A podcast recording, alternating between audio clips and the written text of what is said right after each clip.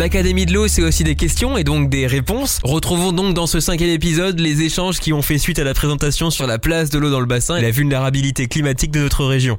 Monsieur Chessou, vous qui êtes journaliste, comment expliquez-vous que vos collègues qui présentent la météo sur la radio ou à la télé ont toujours une mine défaite lorsqu'ils annoncent qu'il va pleuvoir sur une région? Est-ce qu'on pourrait pas commencer par là pour faire changer les mentalités puisqu'on a vu... Non mais c'est important, je pense qu'on s'en sortira, et Monsieur Renaud l'a dit tout à l'heure, par un changement de mentalité parce qu'on on touche nos modes de vie. Et je pense que si on avait l'appui des journalistes météo, ça serait déjà une chose importante. Non, non, mais je, vous rejoins à 200%. Moi, je, dis toujours que c'est une bénédiction d'avoir de la flotte qui tombe. Bon, voilà. Alors, euh, Marie-Pierre Planchon, qui est, de, la baie de Somme, euh, est un peu moins. Mais c'est vrai qu'on commence toujours par le côté Ah, c'est formidable, maintenant l'anticyclone et tout, il fait, très beau, etc., il fait très sec. Sans du tout penser, évidemment, aux, conséquences qu'ils ont. Il y a une acculturation totale. Enfin, soyons. Si, vous voulez, les, petits copains, je, vous disais ça au, début. Euh, moi, je suis passé de l'état de zombie il y, a, il y a 35 ans quand j'ai commencé avec CO2, mon amour. J'ai rien que le euh, c'était quoi Alors je dis aux gens, mais euh, tu l'as retenu le titre? Oui, bon, bah donc c'est que c'est bon. Donc voilà. Mais euh, je suis passé de l'état de zombie, après l'état d'alibi, après je suis devenu caution, après une espèce de vague référence, etc. bon, mais mais il y, a encore sacrément du boulot. Pourquoi? Parce que de toute façon, les cerveaux sont lobotomisés que par l'économie. Voilà. je vous fais un grand trait là aussi. Je pourrais être plus nuancé, mais on n'a pas on n'a pas trop le temps. Et donc voilà, alors moi je me dis une chose, c'est que, que notre émission a donné naissance à la Terre au carré qui maintenant donc permet d'avoir euh, encore plus d'environnement et tant mieux. Mais sur les petits copains de la météo, ben oui bien sûr, vous regardez et, surtout en télé, hein, c'est quand même euh, quand assez euh, quand même assez fort. Voilà. Et autre question, je vous en prie. Oui, je voudrais revenir sur la pluviométrie donc dans notre région, sur l'île Léquin qui est la référence pour la région Nord-Pas-de-Calais. Je, parle toujours en, en termes de région Nord-Pas-de-Calais, je suis désolé. donc pour l'île Léquin, c'est 720 750 mm d'eau en moyenne par an, euh, ce qui n'est pas vrai sur toute la région d'ailleurs. Alors je voulais savoir, en fait, j'ai pas bien compris, est-ce que le, il va y avoir davantage d'eau, on va passer à 850, 900, 1000 mm, ou est-ce que c'est toujours la même quantité, mais qui va tomber de façon différente, c'est-à-dire sur des épisodes plus courts? Et donc de façon plus intense avec des risques d'inondation. Très bien, merci.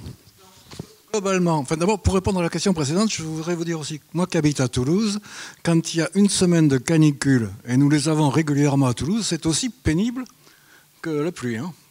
Et, ça, ça, et ça, on le vit en ce moment. Hein. On, a, on, a, déjà plusieurs fois traversé la Garonne à pieds secs. Hein. Ah, donc ça, ça existe. Bon, ceci, pour revenir sur les pluies, en fait, il y a trois, trois phénomènes qui sont importants, effectivement.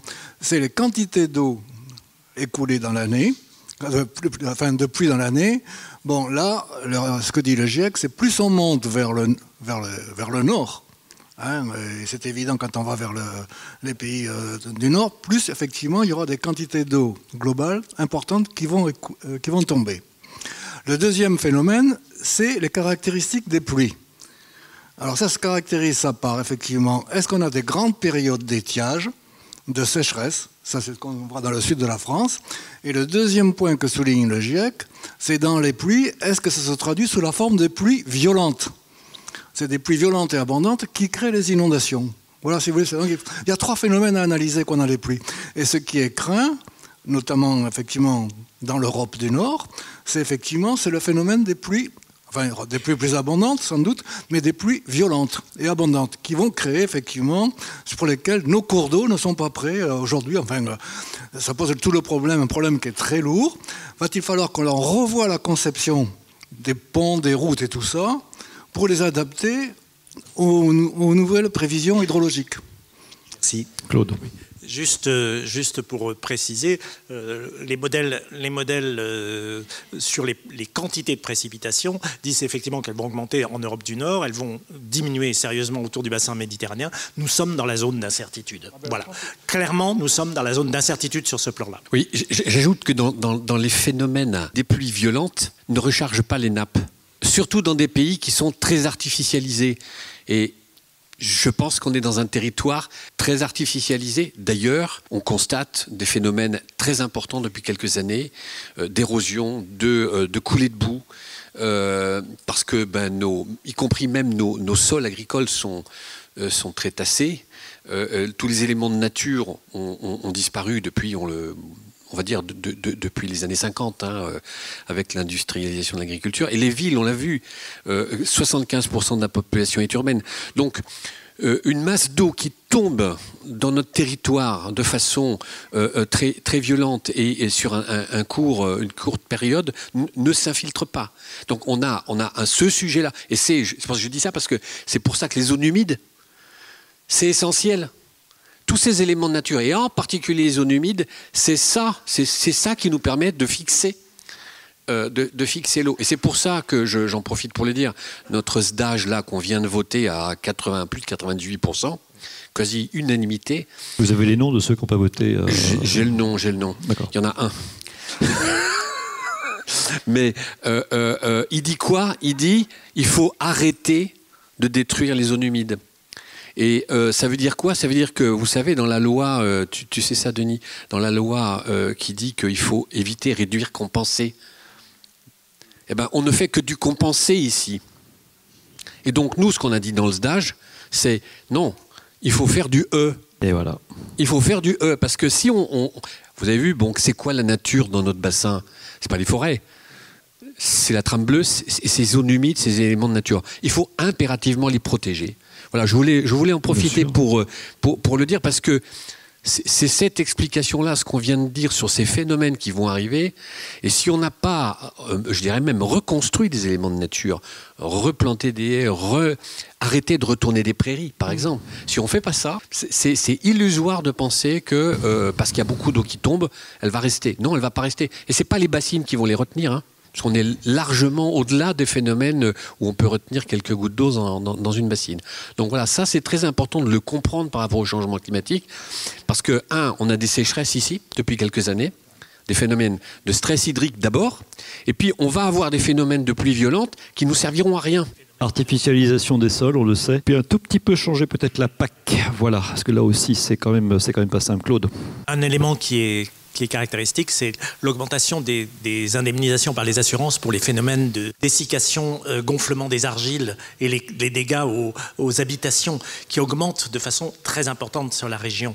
Or, ça, c'est caractéristique d'un changement dans le rythme des, précipitations et le fonctionnement des précipitations. Île-de-France et chez vous, c'est effectivement c'est ça, ça aujourd'hui. Enfin voilà, donc on a eu un très beau plaidoyer de, de, l'ancien directeur de l'eau et de la biodiversité donc à, euh, du ministère, aujourd'hui donc directeur général de, de l'agence non, mais c'est vrai.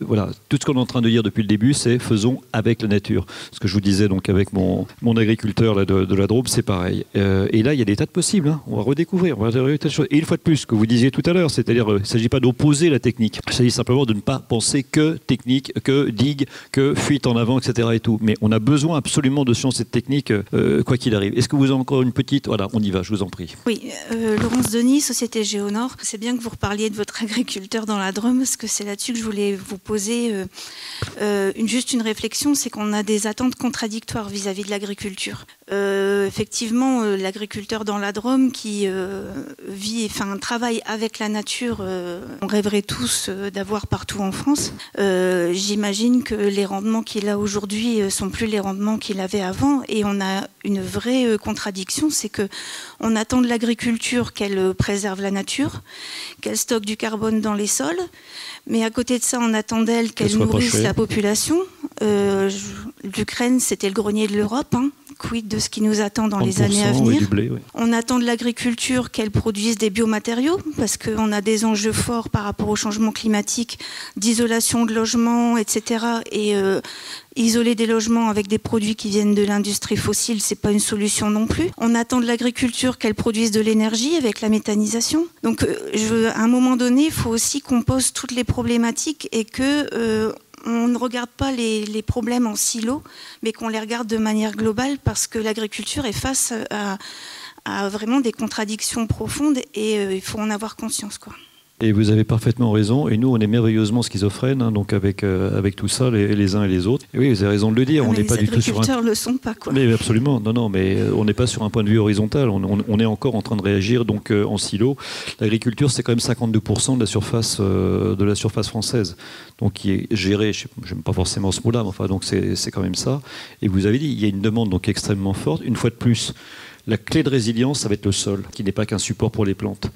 Ça, ça, ça, va être ça. Voilà. Donc, que ce soit le sol forestier, que ce soit le sol, le sol agricole, euh, c'est ça qui est, qui est derrière. Dans le prochain épisode, rendez-vous avec Jean-Louis Etienne pour parler ensemble du changement climatique. Ce sera notre sixième épisode déjà, oui.